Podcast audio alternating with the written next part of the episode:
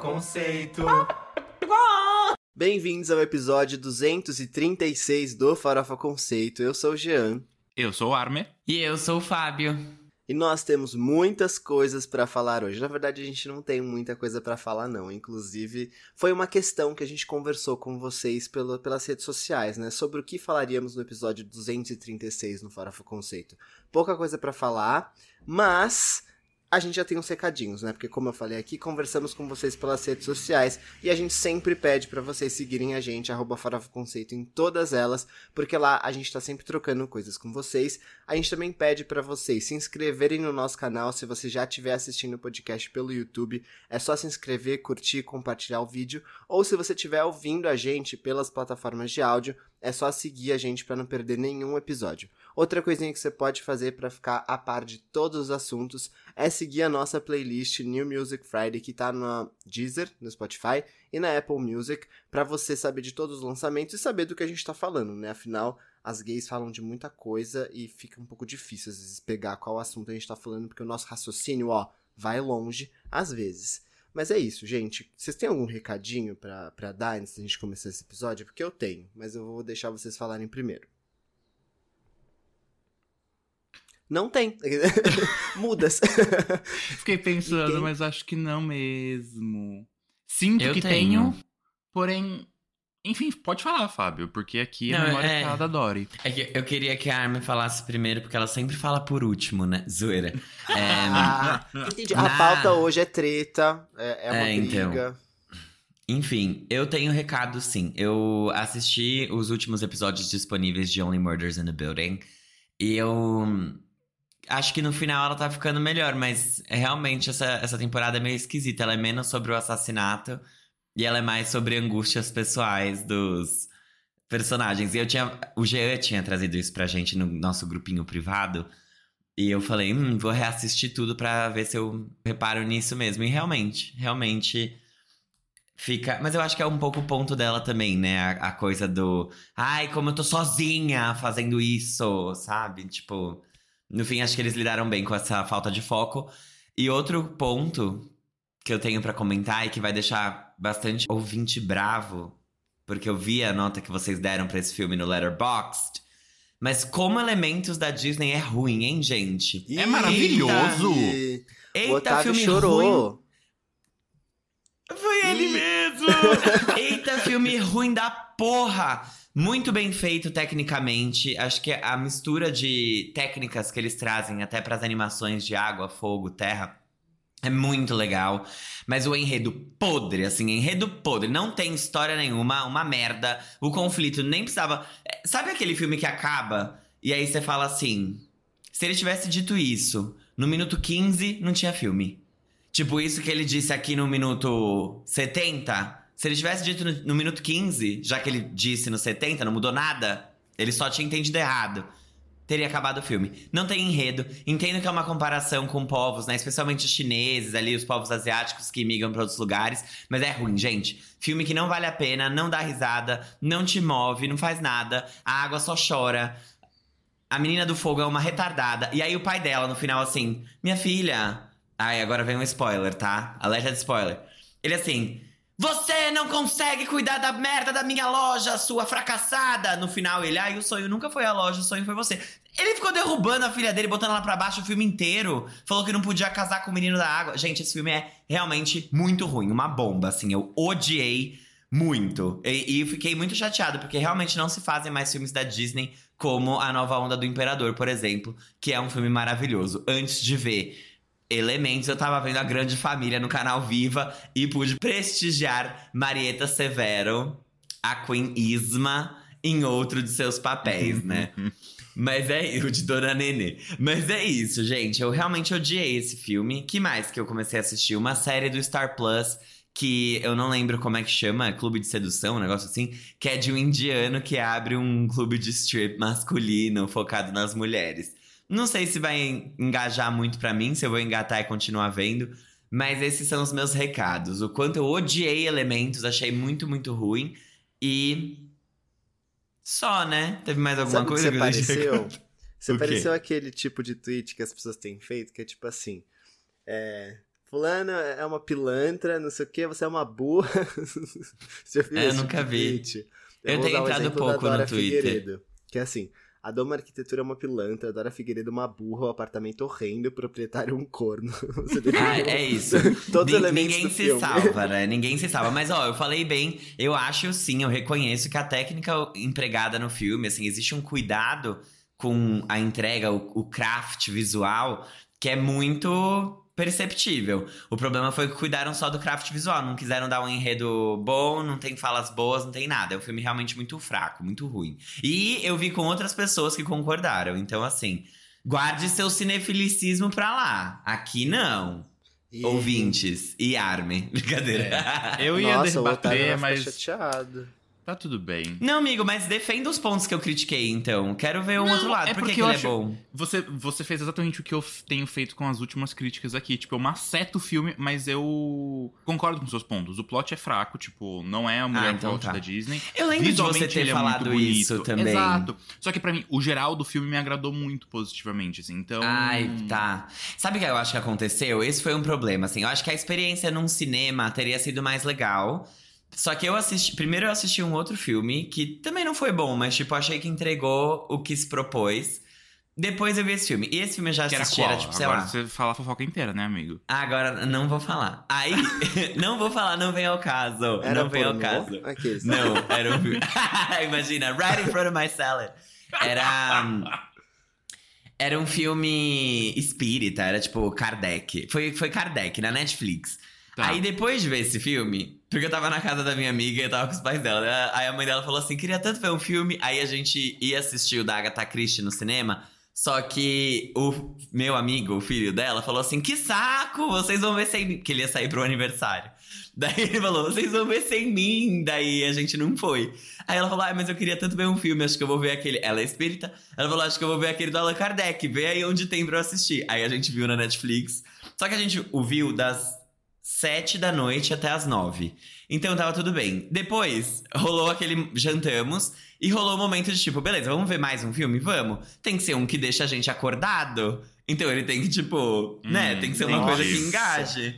Porque foi é. das, sei lá, 10 até meia-noite. E não foi esse o filme, entendeu? Tipo, não foi um filme que fez a gente rir o tanto que a gente precisava para não ter sono. uma questão de momentum também. É, não foi tipo, ah, se eu tivesse visto esse filme de tarde, talvez ele tivesse sido mais agradável. Não ia, eu acho que eu ia ver os mesmos defeitos, mas eu ia ter odiado ele menos. Mas assim, enquanto tem gente dando nota 4 pro filme no Letterboxd, eu dei um 2, assim.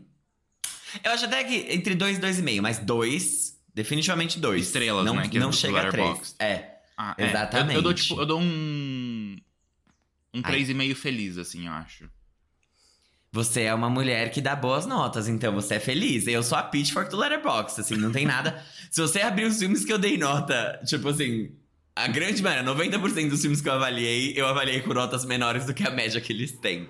Então acho que eu sou mesmo uma pessoa amargurada, é só sobre isso. Ah, eu falei mal também de Only Murders in the Building, mas enfim, é isso, gente. Esses foram os meus recados. Eu assisti não, na verdade, antes de eu falar o que eu assisti, eu vou falar uma coisa sobre filmes da Disney. Eu não gosto de Encanto. Muitas pessoas amaram esse filme e tal, e eu, eu, não, eu não gosto da história. Isso é latinofobia? Brincadeira. É, eu, eu não, não preciso assistir. as músicas de Encanto são lindas, mas a, a história de Encanto é, é, tipo, totalmente desconexa, sem pé nem cabeça. Essa é uma história ruim, é, não é que é uma história, ai, ok, fraca. É ruim aquele plot. Também concordo. Qual que é o... Qual que é a história de Encanto? É uma família que tem um filho gay? Não. O Bruno não é, é gay? lésbica, aqueles. é assim. Ah, e não faz sentido. Tipo, cada um tem um poder e aí. Sim, a, eu lembro disso. A menina não tem poder. Tipo, ela, ela nasce sem, ela não desenvolve, aí todo mundo meio que. E ela é o outcast? Tipo, é, exato. Ela é. não desenvolve. E aí o. Levou no pediatra. a avó hum. dela não. Tipo sei lá, meio que, que fica cagando na cabeça dela, e aí ela fica muito triste, aí ela foge, e aí ela acaba descobrindo o Bruno, e aí o Bruno também tinha umas cagadas lá, e aí, enfim. Eu adorei essa descrição. Não, mas aí. Mas o, é que. Não é spoiler, foda-se. Quer dizer, é spoiler, mas assim, o poder dela é, tipo, reunir a família, ela ser a O fio tipo, que não tem imagina, poder. Não tem. Imagina É. ter um poder merda desse, né? Tipo, você só queria, sei lá, fritar um ovo mais rápido, você não consegue. Seu poder é sua mãe aparecer na sua casa sem avisar. Que saco, hein, minha filha? Eu sinto muito. Mas isso é uma coisa que me irritou um pouco no filme, especialmente em Encanto, que é justamente. E eu entendi, tá? Eu entendi que são famílias asiáticas ali, da região dos tigres, a louca. Mas, tipo, porra, velho, o pai dela queria mandar e desmandar na menina. Aí ela descobre o talento dela, só que ela tem que cuidar da loja. Aí no final ele olha e fala assim: Não, nunca foi sobre a loja. Foi sim! Você fez 70 minutos de filme, você é sobre a loja. Responde aí, aguenta seus BOs agora, pai ruim. Foi bad, gente. Enfim. Mas zero aqui, não tô criticando. Eu tenho uma amiga que a Arma também tem, que é a Ana. Beijo, Ana. Que uma vez ela viajou pro Japão e ela falou que era muito difícil, às vezes, não ter um olhar colonizador sobre essas culturas. Que você olha e fala assim, meu Deus, lá da onde eu venho é bem melhor. E eu sinto que essa parte de parenting. Tudo, não que a gente esteja acertando também por aqui, mas tem gente se matando por lá, né? Por causa disso. Então, tipo, eu acho que podia dar uma segurada. Gente, eu vi um filme novo da Netflix, aquele Amor à Primeira Vista, que é. Quero muito ver! Eu assisti, achei assim, uma gracinha, muito fofinho, muito bonitinho. Não é perfeito, tem algumas coisas que. Assim, mas também não tem Ai, grandes claro que não é também. pra ser, né? Ai, amigo. O que, É. que, que é perfeito? Me fala um filme perfeito. Não existe. Então Não pronto. existe. Então não tem É. por que você ficar não, pontuando. mas é que, tipo assim, é, o, o que eu quis dizer é. Tem uma coisa que me incomoda na edição desse filme. Porque, Então tá. obviamente, eles gravam muitas vezes uma mesma cena. E aí eles juntam os melhores momentos. E aí tem umas continuidades que não dá. Tipo, ele tá terminando de falar e corta pro outro que não. Sabe? Assim, você fica assim. Ai, não era pra ter acontecido isso. Mas, é, em termos de história e o que ele se propõe, achei ele muito bom, assim. Fiquei surpreso com a aprovação dele de 80% na Rotten Tomatoes, Hum. mas depois eu entendi, eu falei assim, nossa, tá. Porque realmente o que ele se propõe, ele, ele é super Funciona. satisfatório. Ele- Ele não deixa a desejar em nenhum momento. Não tem partes da história que ficam sobrando, não tem coisas que ficam sem explicação. E, e- e você não. Tipo, ele é. Como é que chama? Ele tem a verossimilhança dele dentro daquele universo. Então, tipo, tá tudo muito bem amarradinho, por incrível que pareça. Eu achei muito legal. E as mensagens, etc. E aí eu gravei um vídeo no YouTube, no meu canal, sobre isso. Isso, Então, eu ia perguntar do vídeo, eu queria. Eu não ia fazer, porque eu falei assim, ai, que coisa tosca. Mas aí eu fiz. Tá bom, então tá bom. Mas assistam, a Mari Bianchini também gravou. E eu acho que vale a pena. A Hayley Lou Richardson é uma atriz que eu gosto, porque ela sempre faz coisas que eu. que coincidentemente eu gosto também. Então ela fez aquele The Edge of Seventeen com a Hayley Steinfeld. Ela fez uh, Unpregnant, da, é um filme da HBO também, que é muito legal, que é com a Barb Ferreira também. E o que mais que ela fez? Ah, ela fez White Ela fez a Lotus, segunda etc. temporada de White Lotus, é isso. E o papel dela na- é muito bom. É, eu gosto dela. É, Eu acho ela, ela muito promissora, assim. Ela faz. Ela tá sempre envolvida em projetos legais. Mas ela tem sempre esse quesito meio. Não sei se são obras de comédia, mas pelo que você tá falando, pelo que eu tô lembrando aqui, são papéis um pouco mais divertidos, né? É, eu acho que em The Edge of Seventeen é uma coisa um pouco mais dramática. Porque, tipo, É? ela é a amiga que, que começa a namorar o irmão da melhor amiga. E aí, tipo, ela não tem momentos de comédia. Ela tá, tipo assim, ela tá só na porradaria, sabe? A menina, Achei que você a ia falar Hailey só na putaria. Não, a, amiga, a Hayley Steinfeld só macetando ela. Tipo assim, só aparece pra ser massacrada. Entendi. É. E, e Unpregnant é, vale a pena assistir também, tem HBO. Que é com a. Com a menina de Ferreira. Euphoria, isso. Eu ia falar Camila Ferreira. É, hum, eu fiquei pensando aqui, eu assisti várias coisas durante a semana, mas não vou falar de todas, não. Eu vou falar de uma. Saiu a terceira temporada de The Morning Show na Apple TV Plus e estava muito feliz, porque eu adoro aquelas duas em cena. A Jennifer Aniston com a Reese Witherspoon. E tem dois episódios já, mas eu só assisti o primeiro. E, cara, eles começaram a botar umas coisas no meio que eu fiquei tipo. Ah, não. Eles botaram uma cópia de Elon Musk lá no meio, eles botaram uma aquisição da emissora no meio, eu fiquei tipo. Too real. Volta a falar de bafafá de bastidor, que eu acho que vai ser mais divertido, sabe? Mas enfim, vamos ver. Foi só um episódio ainda que eu assisti, então tem muita água pra passar debaixo dessa ponte. Mas. É isso por hoje. Então vamos pro primeiro quadro? Que é o. Você não pode dormir sem saber. Gente, esse aqui é o momento onde a gente te fala as principais notícias fúteis sobre o entretenimento mundial e nacional para você estar tá sempre bem informado. Como esse boato que tá correndo fortíssimo de que os The Killers, né, a banda, minha banda favorita, inclusive, é Nação Roqueira, devem ser os próximos a se apresentarem no Super Bowl. Isso porque a final do campeonato lá de futebol americano dos Estados Unidos deve acontecer em Las Vegas. Eu amei, hum, mas eu espero que eles tragam ótimos convidados para nós da nação roqueira podermos defender a performance, né? Porque o mundinho pop vai ficar bem chateado. Ah, mas dane-se o mundinho pop também. Tipo, já deu, sabe? Mentira. Tem muita gente ainda pra performar, mas e daí? Deixa eles, ué. Mas só um, desculpa, qual que é o vínculo com Vegas? Eles são de lá, eles é isso? nasceram lá. É, são. são não nasceram, não, mas eles não, são não, de a lá. a banda se formou ah, lá. Ah, sim, a banda se formou lá. É, eu acho que isso é culpa. É que, lembra quando a gente falou sobre o Gracinha da Manu Gavassi? Que a culpa foi dela de ter lançado ele antes da hora? Eu acho que a culpa é da Taylor Swift que não lançou todas as regravações na hora que era para ter lançado, né? Porque senão a gente já teria Taylor Swift performando no Super Bowl e não o The Killers, mas tudo bem. É. É que era esse ano era pra ela ir, né? É, é chato. Nossa. É que ano chato. que vem ela tá em torneio o ano inteiro ainda. E aí, se ela lançar duas regravações ano que vem, ela pode ir em 2024 e vai ser tipo a final da The Eras Tour, por exemplo. E aí, bola Mas será frente. que não vai saturar? Aí é o trabalho dela, né? Não, não é, saturar. Não se deixar é. ficar saturada. Porque se ela meter um, um, novo álbum no meio, antes de terminar as gravações, assim, ninguém aguenta mais.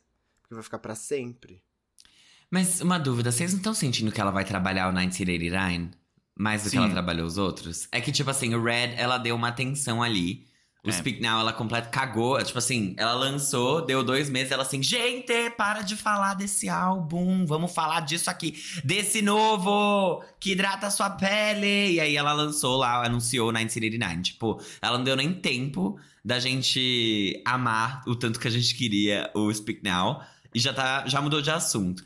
Então eu sinto que pro 1989 ela vai ter singles trabalhados, porque ela falou que olhando para trás, ela nem sabe por que, que essas músicas não entraram na versão standard, sabe? Porque são muito boas, então. Ela falou que são as From the Vault favoritas dela, não é isso?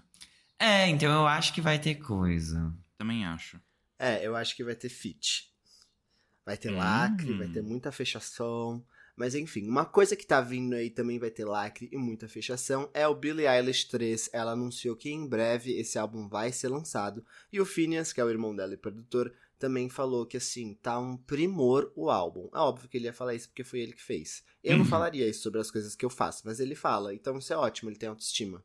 Exato, né? Sobre, sobre isso. Mas assim, se a Billie Eilish tá ganhando mais um B, B-E, a Julia está perdendo, porque ela revelou o seu novo nome artístico. Abre aspas, Julia B será somente Julia. Ah, e aí vocês Julia ficam... Escamargo, aqueles. Julia Esbi. e ela fez isso focando na carreira internacional? Tipo. Cara, Nunca foi um que é uma problema. nova fase. É... é... uma nova fase. Sendo que Julia B já é inglês, assim. É. E todo mundo sabe que as latinas que fazem sucesso fora tem Becky G, Carol G, Julia B. E olha Porque só. é B de Brasil, aqueles. É. Mas é que foi Ou um B movimento meio errado, né? Tipo, ela, Cardi B, Julia B, tipo, foi na, meio que na mesma época, né? Mas tudo bem. Agora ela é só Julia. Sucesso nessa nova fase mais curtinha. Vamos lá, André Surak, gente, foi curtir a balada com as amigas horas depois de receber alta do hospital. Suspeitas dizem que foi só um sustinho de alto tesão. Tô brincando, era cálculo renal, mas ela já tá bem. Ai, não gente, aguento.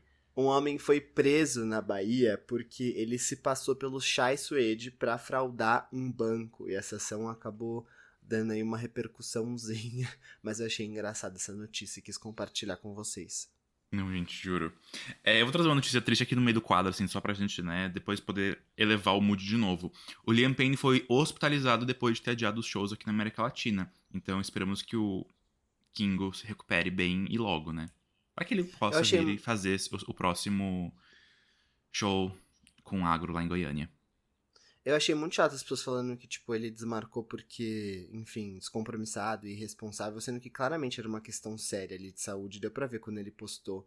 E de fato, acho que ele tá com algum problema renal. Ele, tá, então... ele tava batido, né? Tipo, na, na postagem. É, ele não tá bem. Tipo, claramente não tá tudo, tudo bem. Acho que não cabe a gente ficar é, zoando ele nesse sentido, não. Exato. É isso. Saúde para ele, mas agora eu vou falar de trambiqueira. Eu vou falar dela que é boazinha Ai, como ela é do bem, né? A Jamie Lynn Spears, a irmã cretina da Britney, inclusive ela só tem essa, né? Da Britney Spears, vai entrar pro elenco do Dança dos Famosos lá dos Estados Unidos, em meio à greve, né? Da, da TV, a greve de tudo. Aí ela, por conta disso, falou assim: gente, não se preocupem, não se preocupem. Eu vou doar o meu cachezinho lá, o meu salário semanal, pros sindicatos dos atores. Claro, porque isso vai fazer diferença, realmente. Pode. Cada um Cara, ajuda com o que tem. Eu quero ela na cadeia! Britney, lança logo essa, essa biografia, chama seus advogados, porque olha, não dá mais. Mas, falando de greve, eu não peguei essa notícia, mas foi um ótimo lembrete. Vocês viram que a Drew, Drew Barrymore... Barrymore... Era sua notícia, amigo? Não mas ela vai voltar com a gravação do programa dela no meio da greve, falando que vai seguir todos, seguir os protocolos lá do SEG, blá blá blá. Mas vai álcool em gel e máscara. mas o pessoal tá caindo em cima dela. E aí a Kinga, mano. Tem que cair mesmo, fura greve, rata. Eu, Mas é que falam que se é. você tá seguindo os padrões exigidos pelo SEG, você pode fazer, não é? Tanto que aquela produtora que o Armin falou. Ah, a 24. 24, é. Teve uma coisa também que eu esqueci de falar. Foi que eu assisti o documentário The Deepest Breath, da A24 com a Netflix. E. Intenso, gente, intenso. Sobre eu dei três estrelas, mas ele é intenso. sobre seres humanos fazendo bosta. É sobre isso, vou falar, viu? É sobre dois mergulhadores livres. Freediving. E aí é tipo. Eles têm que chegar na distância, tipo, na maior distância possível. Só que sem equipamento, ele só. Sabe assim? E aí vai. E aí eles vão lá para baixo, sei lá, por 100 metros, mais de 100 metros, vão descendo. Mas é pedir pra dar merda, né? Sim, amigo. É por isso que eu fico indignada. Vai fazer um vôlei, sabe? Vai fazer, vai jogar um tênis. Beach tênis. Aí me joga um negócio. Tântrica. Não, aí escolhe um esporte que você desce quilômetros debaixo da água Aí, porque, gente, 100 metros é tipo. Não é um quilômetro. Mas é muito metro para descer. E aí você tem que ir e voltar, né? Tem isso também. Você fica minutos sem respirar. E aí, muitas vezes, quando eles chegam na superfície, os, eles estão tão sem ar que o cérebro, a primeira coisa que ele faz antes de te matar, antes de você entrar num coma, de você ter, tipo, dano cerebral, é apagar. Então eles chegam. Aí tem os safety divers que eles chamam, que são tipo os seguranças da prova, eles puxam essas pessoas para cima, quando elas sobem, elas estão desmaiando já. E aí eles têm que ficar fazendo respiração boca a boca. É super, gente, é super esquisito. E é um documentário, tipo, as pessoas morrem e aí ele conta a história da Alessia, que é uma italiana que quer bater o recorde mundial e tal. Só que é muito engraçado porque ao longo desse documentário você não sabe se ela tá viva, se ela tá morta, você não sabe se alguém tá vivo, se alguém tá morto, tipo, o que que aconteceu, porque eles contam histórias ao longo desse documentário de gente que vai morrendo no meio do caminho. Então, enfim, é só intenso assim, ele te dá uma agonia por alguns momentos. Não, Assim, sem condições. Outra coisa, vamos falar aqui de, de leveza. Outra coisa que tá, tá dando agonia é que a Marina Senna tá apagando tweets antigos que estão vindo à tona nos últimos dias. E é um deles, por exemplo, foi o seguinte, abre aspas, queria o menino que eu gosto fazendo carinho nos meus cabelos da buceta. Ok, Gente, já pode chupar minha buceta. Ela tem um desse também, né? Falando em baixaria, o Lino Nas X disse que quer trazer o funk brasileiro pro próximo álbum dele. Mais uma conquista da carreira internacional da Anitta. Tá sumido ele, né? Tipo, depois do, do uhum. álbum do Monteiro, ele. Sush. Desapareceu, é, assim. tá in between eras, né? É. Saudade. De férias. Endless Summer Vacation. É. Terminaram as notícias, porque eu tenho uma aqui clássica de você não pode dormir sem saber. Então feche com chave de ouro. A Maria Zilda andou de metrô no Rio pela primeira vez e soltou o verbo, abre aspas, segura minha bolsa. Foi isso que ela fez. Mas esse ato de pra alguém segurar a bolsa dela, vão pegar a bolsa e vão embora, linda. É, eu sou assim. Ai, ai. Adoro Maria Zilda. Podemos pro próximo quadro, então? Então vamos. Giro da semana. Nesse quadro a gente faz um apanhado aí dos principais lançamentos, normalmente musicais, mas ultimamente o Farofa Conceito tem quebrado tabus, tem trazido séries, tem trazido filmes, mas hoje, nesse episódio aqui, vai ter só música mesmo, e aí a gente menciona alguns lançamentos legais, e depois a gente debate os lançamentos não necessariamente legais, porque gente, às vezes a gente maceta, mas os, os que a gente quer falar, o que dá na telha, né, porque somos nós. E aí, começando aqui as menções honrosas, vem aí o primeiro álbum solo da Cia em oito anos. Nem parece que faz tudo isso, né? Desde que o This Is Acting foi lançado, né? Socorro. Cheap Thrills, galera. Quem lembra dessa era? Comecinho de faculdade. Não vou nem falar quantos anos faz, Fábio. Após o fiasco do filme Music, a Cia tá de volta com esse single que é Gimme Love, né? O primeiro do álbum Reasonable Woman, que só chegará ano que vem, 2024. Mas também não tá tão longe assim, né? Tipo, três meses já acabou o ano, gente. E agora Ai, aquele. Tá bom. É tipo, piscou. Arme, para com os números. Solta o batidão franco-sueco. A Zara Larson chamou David Guetta para colaborar no single do sucessor do Poster Girl. A música On My Love chegou com um clipe bem verão. A faixa é uma carta de amor da artista para sua irmã mais nova, a Hannah Larson, que participa do vídeo, por sinal. A dupla, no caso Zara Larson e David Guetta, não a Zara e a irmã dela, já tinha trabalhado junta em uma música para a UEFA, que é a liga de futebol lá da Europa. E a música era This One's For You, lá de 2016 também, dessa mesma época que o Armin, assim, toda vez fica com vontade de lembrar aqui nesse podcast. É, eu acho muito interessante como essa música hitou muito, assim. É um dos maiores sucessos da Zara Larson. E ela realmente foi bem nas paradas. Enfim, vamos falar de alguém que não vai bem nas paradas, né? A nossa Basculho, que tá, que tá. A funkeira pouca voltou às suas raízes funk 2000.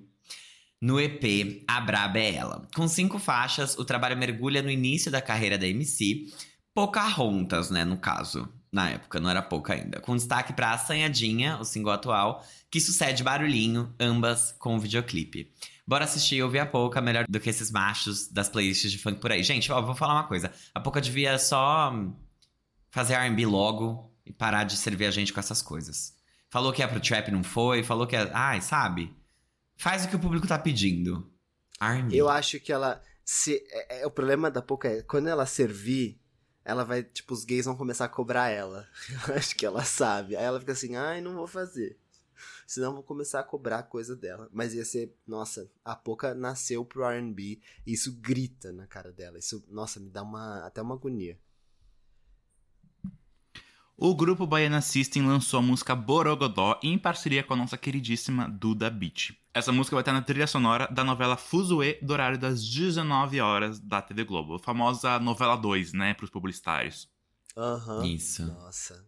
Quem aqui não ama uma mídia, não é mesmo? A Anitta ama. A estrela global vencedora de dois VMAs retomou a sua carreira asiática. Após uma exímia performance no Caldeirão do Hulk milênios atrás e o clipe de ao vivo e a cores com Matheus e Cauã, a Anne voltou a olhar para os seus fãs orientais. A nossa VP de marketing favorita lançou Back For Me, parceria com um grupo de K-pop TXT, que é Tomorrow Together. O que, que foi? A música é Back For More, baby. Ah, Back for More. Perdão.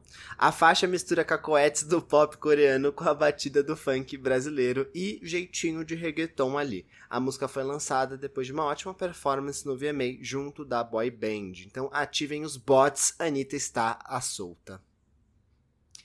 Essa próxima menção mistura os anos 2000, os anos 2010, os anos 2020, tudo numa música só, né? A junção de J Balvin, Usher e DJ Khaled gerou a música Dientes, que tem uma interpolação com o hit Yeah do Usher, e já chegou com um vídeo bem animado. A gente não sabe exatamente quais os próximos passos do J Balvin, mas seu último álbum foi o Rosé, de 2021, então já faz um tempinho aí que ele não lança nada para nós. Nem sei por que eu vou falar isso daqui, mas assim, caiu na divisão e a gente segue, né? Os Quer dois é que tem muito mais. Não, não, eu posso falar, não tem... eu não tenho problema nenhum, eu só não tenho lugar de fala, gente. Depois de muito tempo, eles estão de volta como uma dupla, mas eles voltaram. Jared Leto e o seu irmão lançaram o sexto. Hoje nem sabia disso, tá vendo? Já começa aqui com fofocas. Eles lançaram o sexto álbum do 30 Seconds to Mars, que se chama It's the End of the World, but It's a Beautiful Day. Nossa, eu lembro que a gente deu menção desse álbum faz tipo, sei lá, um, quase um ano, assim, é o primeiro single.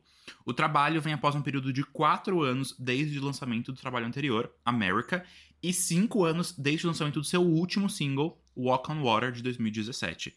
Nesse meio tempo, vale lembrar que eles vieram para o Brasil e o Jared estrelou House of Gucci ao lado da atriz Lady Gaga e We Crashed ao lado de Anne Hathaway.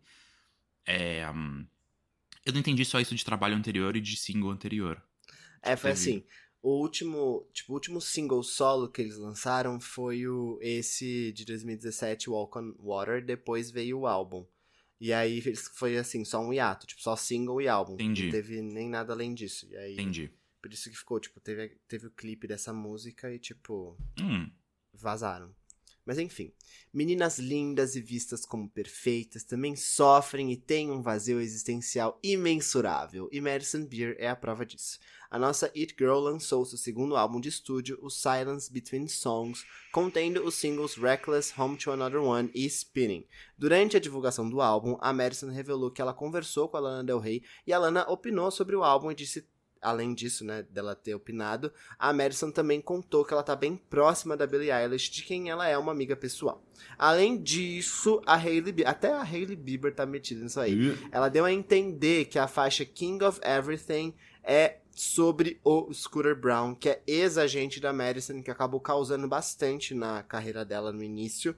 E é uma música que fala sobre homens com grandes poderes e que influenciam muito a vida de meninas em suas carreiras. O álbum vem depois do Live Support de 2021, que é um álbum que eu gosto muito. E fãs do Farofa Conceito queriam que a gente falasse desse álbum, mas infelizmente ele não está na pauta. Então fala aí o que você achou. Vocês não tá, querem falar o que vocês acharam? É, olha só. Muitas bocas por aí têm dito, né, Otávio, que esse álbum só tem música igual. E assim, é, Beleza, acho que tudo bem. Acho que faz sentido porque eu consigo enxergar muitas influências até das. Por isso que eu coloquei isso na pauta, tá? De Billie Eilish e Lana Del Rey nesse álbum.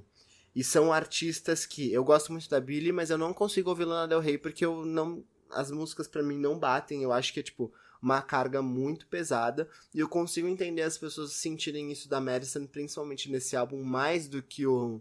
do que o Live Support. Porque realmente ele é muito para baixo, ele não tem muitas músicas pop além de Home to Another One, então ele acaba ficando um álbum pesado mesmo e eu entendo as pessoas não gostarem porque eu também, por exemplo, não consigo consumir Lana Del Rey. Mas eu gosto muito, me identifico, acho ela muito artista, acho que ela poderia fazer coisas muito genéricas e que talvez não fizessem tanto sentido para ela, mas mesmo assim ela escolhe fazer o que ela quer. E eu admiro muito isso nela e eu gosto muito do, do produto que sai acho que ela entra numa bad assim que faz sentido para mim. Então eu entendo algumas pessoas não gostarem. e, e, adoro, assim, achei artistona, achei tudo, amei esse álbum. E eu achei que, tipo, viu até umas pessoas falando a teme empalazação da, da Madison Beer. E de fato, assim, eu achei legal o que ela trouxe de produção nesse álbum, assim, ficou diferente. Mas senti falta de umas popzeiras, assim tipo boy shit, que nem ela tem no live support, etc. Mas tudo bem. Eu achei que ia ser pauta, então eu escutei. E aí eu fui escutar ah. os dois. Ah. Porque o live support, o Gil sempre falou, nossa, Armin, você vai gostar muito desse álbum. Aí eu tinha escutado uma vez e não bateu, eu deixei de lado. Mas aí, assim, zero lugar de fala. Não sou um grande conhecedor de Madison Beer, vamos começar por aqui. E eu vou falar isso de novo mais tarde nesse episódio. Mas eu escutei o live support que de fato é uma grande farofa. É, é gostoso o álbum, e acho que faz sentido sim para mim, tipo, é minha vibe. E eu fui escutar esse Silence Between Songs. E tem, tem fatores. Tava tarde, eu tava cansado, mas eu dormi escutando o álbum. É, eu sei. Então, tipo, ele, ela foi de extremos, assim, ela foi de um popzão do life support pra muita calmaria, assim. Tipo, é o álbum dela. É, do, do, que eu, do que eu já escutei, tipo, super introspectivo, ela ali lidando com as coisas dela. E que é bom, tipo, é bonito o álbum.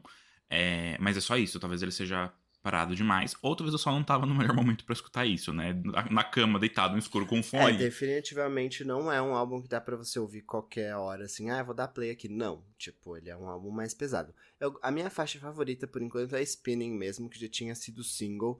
Acho essa música linda e o clipe também, e... Sei lá, eu acho que ela bota muito significado nas coisas que ela coloca, que, que ela lança, e por isso que eu acho tão, tão bonito de ver. Mas eu entendo as pessoas acharem pesado. Eu tava com amigos em casa e aí, tipo, a gente tava decidindo a pauta e eu falei, deixa eu botar Nossa, aqui. você dormiu com amigos? Não, não, não.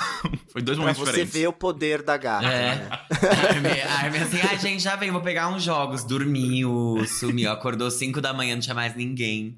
Não, e aí eu botei e ficou, tipo, todo mundo meio que se olhando assim, eu, daí eu tive que tirar. E aí depois, mais tarde, quando eu fui dormir, aí eu tentei escutar de novo e aí eu dormi. Ficou todo mundo meio que se olhando. Socorro. Mas tá é bom, isso. que pena. Pelo menos ele serviu uma, uma estética boa, porque a capa é bem bonita, né? É, Eu achei, lindo. pelo menos. Depois que ela mudou, claro. Bom.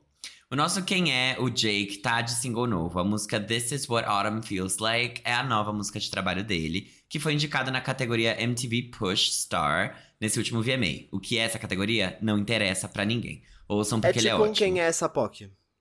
Não interessa para ninguém. Ouçam porque ele é ótimo. A banda All Time Low lançou na sexta-feira a sua guardada parceria com Avril Lavigne, Fake as Hell. A música traz o líder do quarteto, que é o Alex Gaskarth, dividindo os vocais com a Avril. A gravação chega como single avulso pouco menos de um semestre após... Um semestre, gente. Após o lançamento do mais recente álbum da banda, que é Tell Me I'm Alive. Que foi tipo revival do All Time Low, não foi? Eles estavam super sumidos por muito tempo. Eu acho. Não sei. Não escutou o Time Low também. Eu só tô falando das coisas rock aqui hoje, gente. Que beleza. E eu que dividi a pauta. E... Mas a gente segue. Não, hoje tá bem roqueiro mesmo. Mas eu não vou falar nada de rock aqui. A cantora Cisa lançou de surpresa a versão acústica dos singles News, com uma participação especial de ninguém menos do que Justin Bieber. A faixa tá na versão deluxe do elogiado álbum SOS, álbum do ano, que não vai ganhar, porque todo álbum do ano de fato não ganha, né? É, que foi lançado em 2022. De acordo com informações da revista Variety, a versão expandida do SOS vai contar com 10 faixas bônus e deve chegar ainda esse ano. Animado. Eu gosto que a Cisa, ela é tipo a Poca, só que deles, né? Tipo, não vou fazer coisa que, que os gays querem, não vou agir como os gays querem, senão eles vão me cobrar. Por quê? Já lançou feat com Drake, agora um com Justin Bieber ela realmente não se ajuda. É a nossa próxima Doja Cat. Já já vai estar tá falando que falar? odeia todos nós. Não, eu não deitei, pode. Deitei, deitei pra essa música. Nossa, que ódio. Deus me livre ouvir Justin Bieber, gente. Eu não consigo mais, sabe? Para mim, ele nasceu e morreu no Purpose. E é isso. Eu entendo. Muito ruim. Eu entendo. Mas é... o que eu posso fazer? eu ter... é meu dever como gay falar. não Mas consigo ficar quieto. Posso falar uma coisa? É, interessante, provavelmente inteligente, só a estratégia dela, lançar, tipo, um ano depois uma versão deluxe, só pra dar aquela reaquecida pré-Grammy, né? Pro Grammy, total. Exato. Total.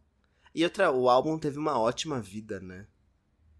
Uhum. Teve, teve. Vamos para o Giro Real Oficial? Vamos, é, sou eu que vou, né? você quer, você quer trocar? Eu Não, realmente... Geralmente a gente... Não, geralmente a gente escreve nomes, agora tá com iniciais, e aí eu tô tipo... Who the fuck is F? Sou eu. Bom, vamos lá. Que felicidade viver esse momento. Quem diria, né, amigos? Demi Lovato deu um passo a mais na sua carreira do rock. E depois de lançar o pesado Holy Fuck em 2022, ela resolveu relançar versões rock das suas maiores faixas. É um álbum de remixes, na verdade, uma compilação remixada. Daí surgiu esse projeto que é o Revamped, que tem 10 releituras de rock das músicas dela, né? Passando de Give Your Heart a Break até Tell Me You Love Me, além das já esperadas Heart Attack, Cool for the Summer e Sorry Not Sorry. O álbum traz parcerias, além das regravações, né? Pra dar um, ali um gostinho novo, que são, no caso, com o Slash, o The Main, em Neon Lights, e Burt McCracken, que é do The Used, na faixa. Um, Give Your Heart a Break. Give Your Heart a Break. Mas tem mais uma também em Nina La La Land. Em La La Land. Isso. Além de preparar as versões para o seu show, ela aproveitou a oportunidade de regravar, porque a partir de agora ela é dona das masters dela, né? Então tudo que ela lançar a partir de agora, valendo, já, é dela também, né? E aí faz sentido para ela ter regravações dessas músicas em especial. Ela acabou de trocar de agente também, então ela saiu debaixo do Scooter Braun, como todo mundo tem feito, né? Um êxodo de Scooter Braun, e assinou como empresa recente, nova, que cuida da carreira do Troy Sivan, de uma outra galera meio B. Que venha muita saúde aí nessa nova fase. Vou falar então, já que você já ficou esse. já que ficou esse silêncio, gente, gostei muito. Eu acho que dá pra ver o carinho que ela colocou nesse álbum. A produção dele tá muito boa. É, ela pensa em tudo, né? Fica até um pouco robótico. A voz dela já ficou mais aguda depois que ela fez a cirurgia da laringe. Para mim, isso é um marco na carreira da Demi Lovato. Assim, acho que pouca gente fala sobre, mas mudou muito a voz dela depois dessa. Parece que soltou, destravou o um negócio que ela perdeu. Um... Como é que é? Ela é menos soothing, eu não sei falar isso em português. É, perdeu o veludo que tinha na voz dela e virou uma coisa assim que é uma lança, que é uma lança que vai. Vai sem acho... lubrificante nenhum, empala ali com tudo. É. E claro, há quem goste, há quem não goste, né? O cara do G1, por exemplo, não gosta. Mas tem quem goste. Mas também não que... tampa o ouvido, né, Fábio? Não faz assim na hora do show, não faz. Não sei, vamos ver. É, eu, eu acho que o negócio. O negócio é que ela se diverte muito batendo os próprios recordes dela relacionados a notas altas. Então esse daqui foi um álbum que entregou mesmo. Eu não vou nem dizer performance vocal, porque eu acho que reduzir uma boa performance vocal a notas altas é burrice.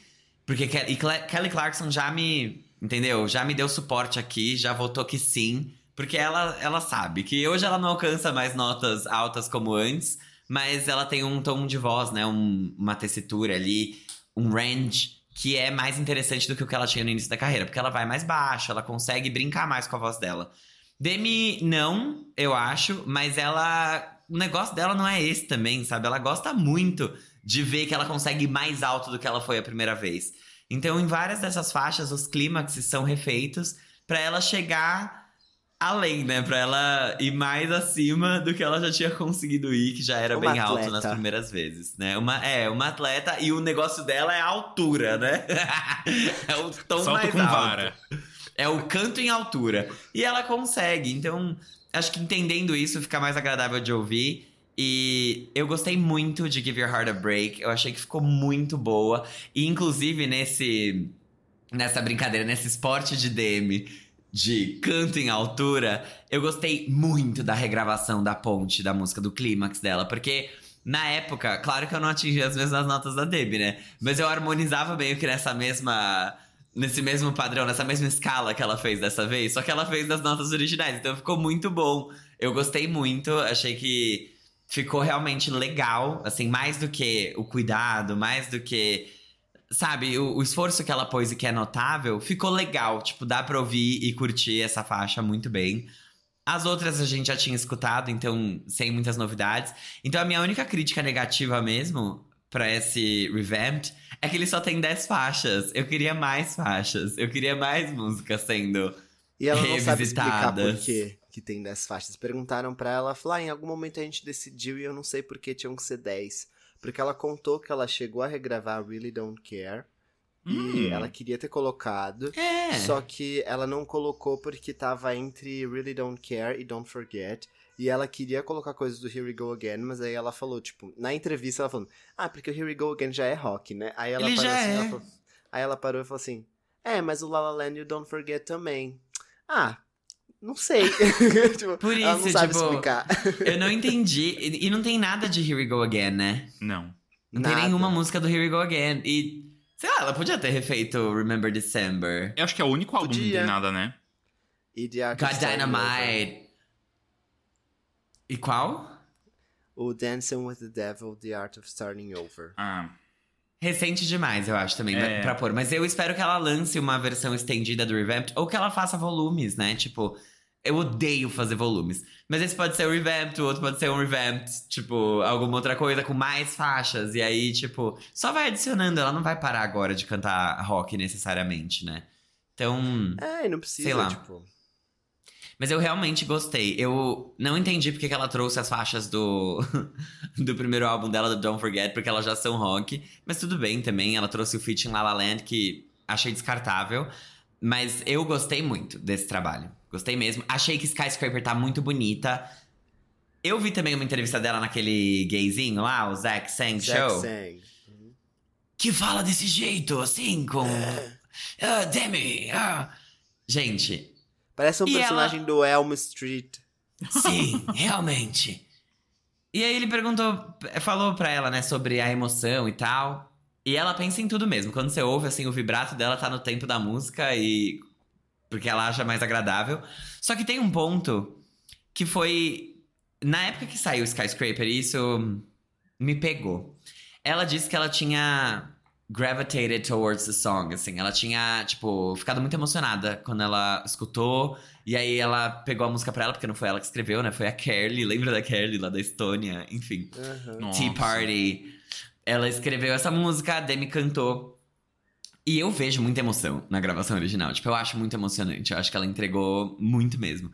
E aí, nessa entrevista, ela falou que não, que na verdade ela só tinha gravado mesmo e que pff, nada a ver, era uma emoção falsa, mas que agora ela conseguia relate to the song. Ah, é? Eu lembro muito. Eu vi isso que ela falou. Mas eu lembro muito dela ter falado que, tipo assim, ela tava no. Mausaça, né? E ela tava, tipo, vomitando horrores.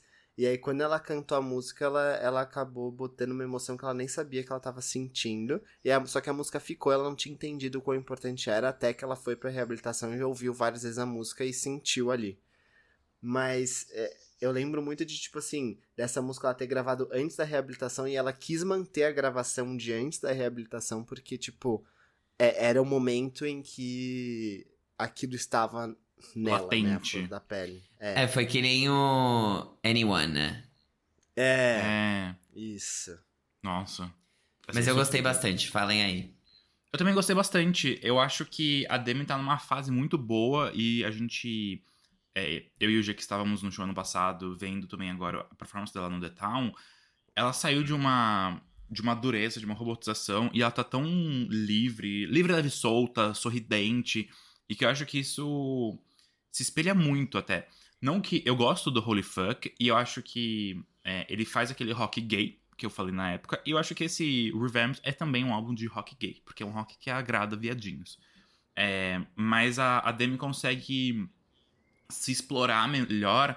E é realmente, né? Revamp é tipo dar uma. Não é necessariamente dar uma renovada, mas dá um. Up, dá um. Dá um brilhozinho pras faixas. E acho que ela consegue trazer isso, seja pelas os acertos de produção, que ela não só muda a sonoridade, mas ela dá uns incrementos ali. É, como o Fábio falou, com o esporte vocal de Demi Lovato alcançando e batendo novos recordes e territórios não mapeados pela humanidade, quase. Porque ela realmente. É, eu falei recentemente, não lembro de, do que, que foi, que existe uma linha muito tênue, né? Do, do que você fazer com consciência e você passar e ficar demais ou ficar tosco. E a Demi aqui, ela consegue, assim, no limite dos berros, porque realmente ela tá com a voz, assim, alta. Alta mesmo. É... E quem gosta de Demi historicamente, vai adorar isso, de fato. Mas ela consegue ir pra tantos lugares tão altos que eu fiquei impressionado, tipo, realmente como. Cara, muito louco, né? Essa elasticidade vocal da pessoa ao longo do tempo trabalhar e conseguir realmente ter é, mais notas alcançadas. Um, mas eu acho que é isso, assim, não tem muito mais a agregar nessa discussão. Eu acho que pro projeto, pra proposta, é maravilhoso. É, também sinto falta de faixas, acho que poderia ser maior o, projeto, o álbum, porque até, se a gente parar pra analisar, ele passa rápido, ele passa gostoso, assim. Não é um, um negócio que, tipo, você acaba e fala, nossa, finalmente acabou. Não, você acaba e fala. Ah! E, tipo, você. Poxa, realmente podia ter mais algumas coisinhas ali. Umas 14, 15 faixas.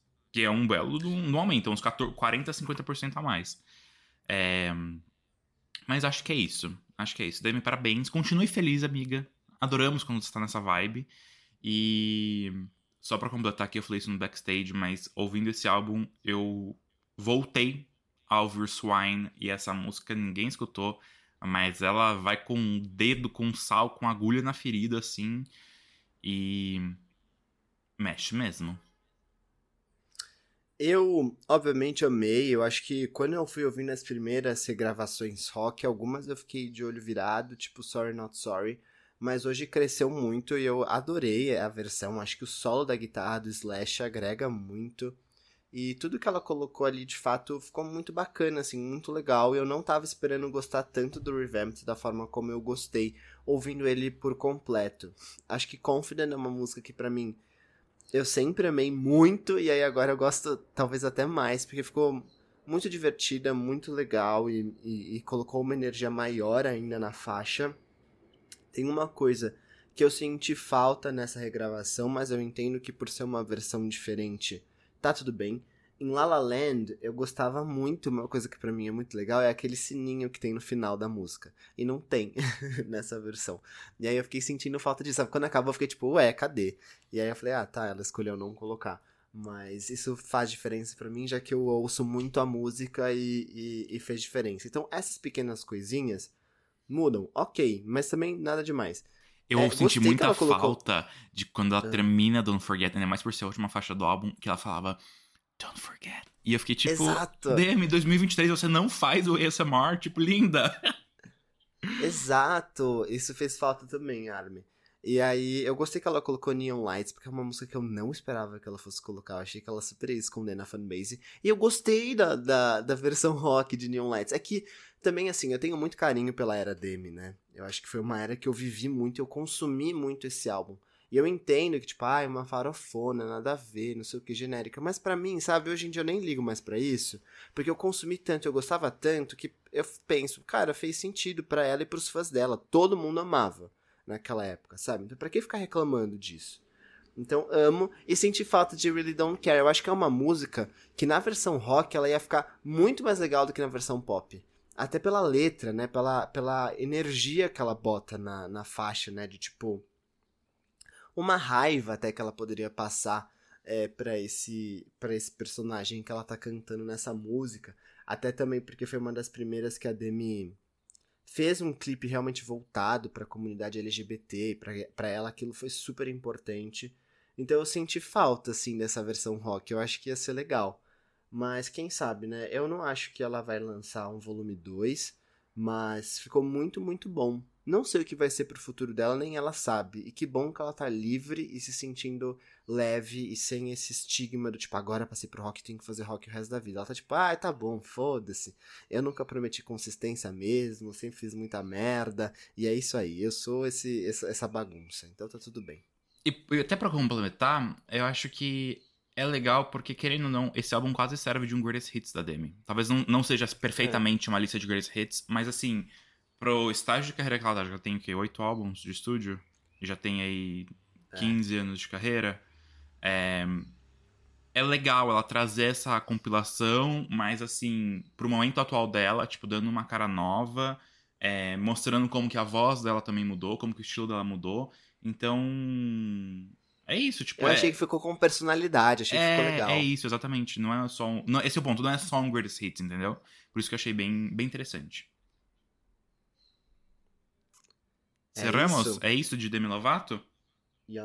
É isso. Então vamos aqui para outra que eu não sou grande conhecedor, eu já admito logo de antemão, porque Tate McRae tá de single novo.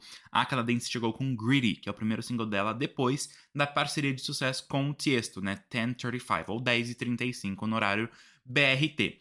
E também, né, do álbum que ela lançou no passado, I Used to Think I Could Fly.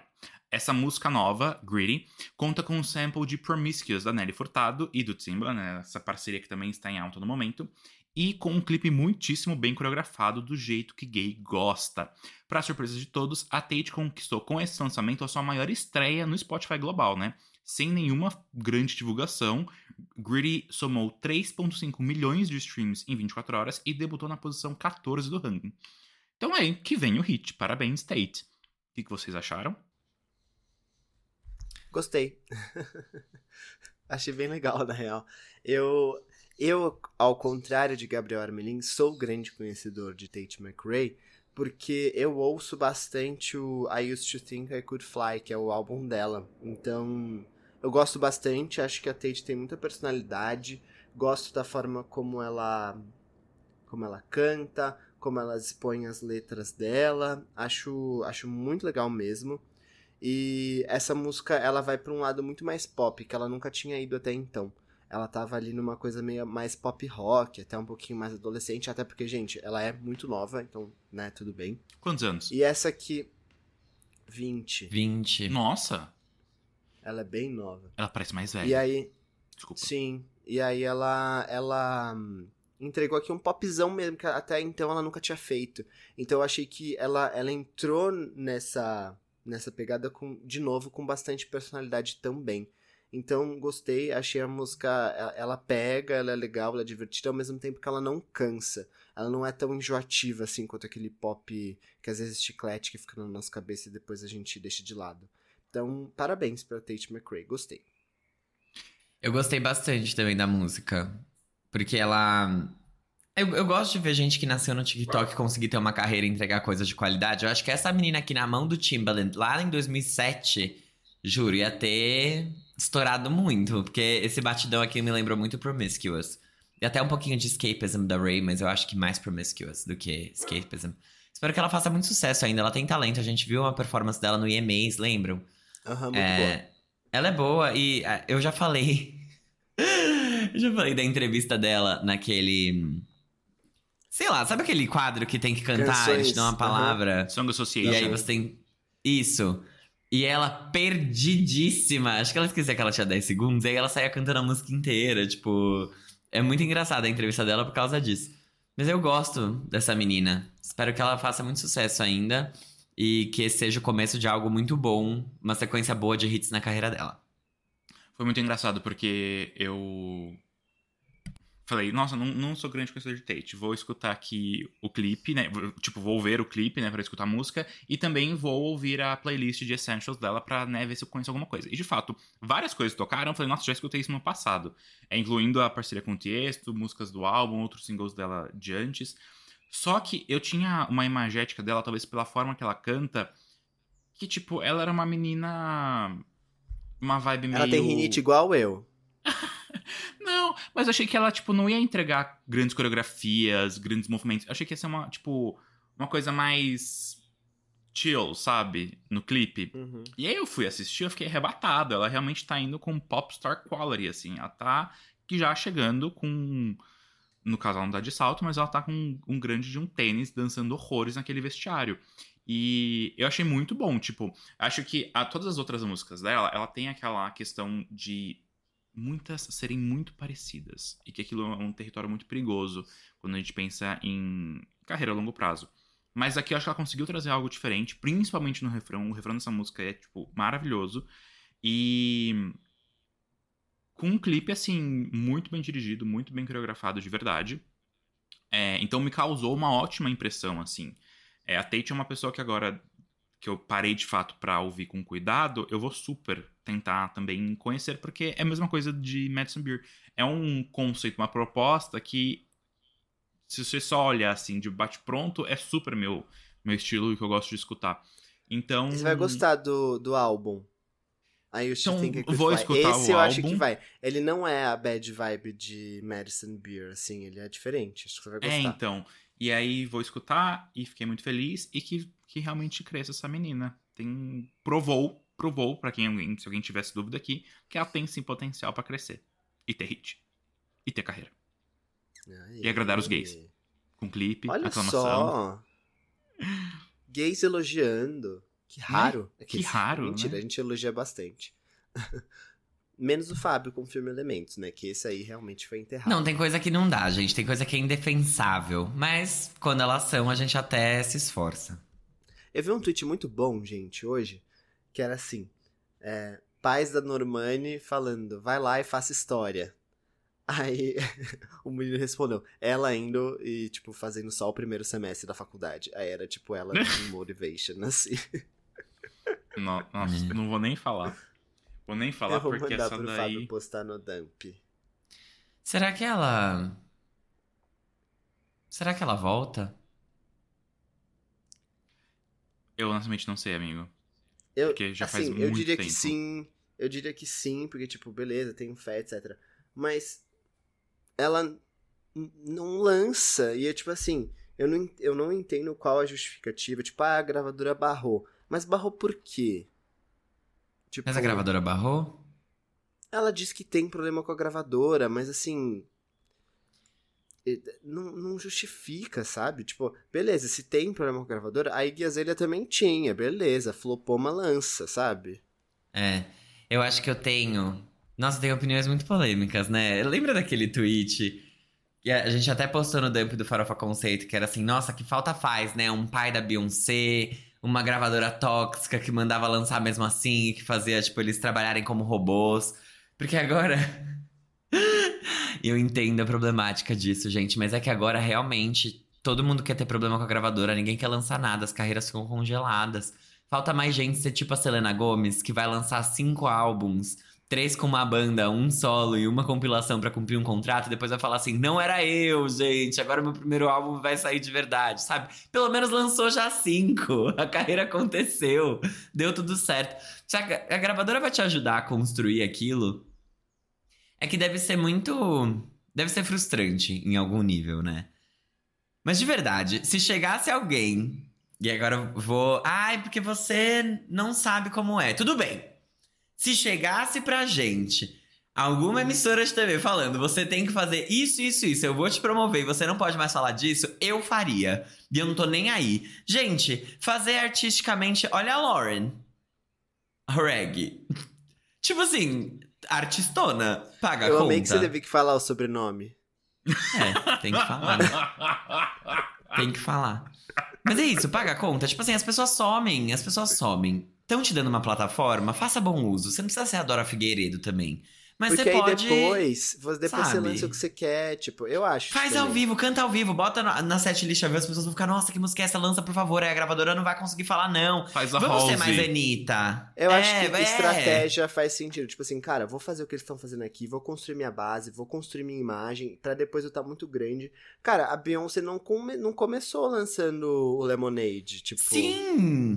Então, eu acho que isso falta um pouco de, de noção, sabe? Eu acho que a gente chegou num ponto, e bom, né? Foi uma grande luta. Num ponto de direitos dos artistas, que é muito legal. Mas ele não é legal quando o artista não, não é artista mais, porque você não tá lançando nada. Como é que você vai dizer que você é artista se você não tem uma música que sai, entendeu? A Normani lança uma música por ano.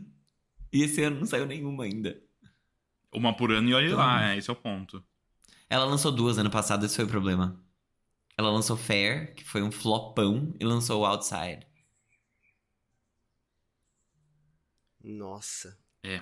Que tem a Cardi B, né? É, eu só que foi lembrava. isso, parou aí. Então, em 2023 ela não vai lançar nada, 2024 ela volta a lançar uma. Então tá bem ruim, assim, nesse sentido. Mas é isso, vamos aproveitar a plataforma que a gente tem, vamos apro- aproveitar a plataforma que as pessoas querem te dar. E depois a gente trabalha com isso, entendeu? Depois a gente resolve. Todo mundo. É, porque eu acho que é um pouco a mentalidade, eu tava falando disso no trabalho esses dias, que a faculdade que a gente fez, ela preparou a gente pra ser líder e não pra ser estagiário. Então, eu tive muita dificuldade nos meus estágios quando eu comecei, porque eu questionava muito, porque eu, eu, Eu não, também. eu não sabia abaixar a cabeça. Não, a gente não aprendia a abaixar a cabeça e aceitar as coisas às Mas, vezes, Binho, sabe? até hoje. Até hoje. Eu vejo muito isso até hoje, mas eu não vou comentar porque eu não quero ofender meus colegas. Enfim. E aí, e a resposta que uma diretora me deu foi: nossa, por isso que é muito difícil trabalhar com estagiário da, sua- da sua faculdade. Porque vocês, tipo, realmente, ela falou: já tive que demitir um estagiário da faculdade de vocês porque a pessoa só batia de frente. E eu sinto que os artistas, eles estão meio nessa vibe, sabe? Tipo, abaixa a cabeça, começa pequeno e depois você cresce e você toma as rédeas da sua carreira tá tudo bem. E eu entendi isso depois de dois estágios, né? Mas enfim. É isso, gente. Ah, depois a gente fala mais sobre isso nas redes. Um beijo! Boa semana. Tchau. Tchau. Farofa Jobs.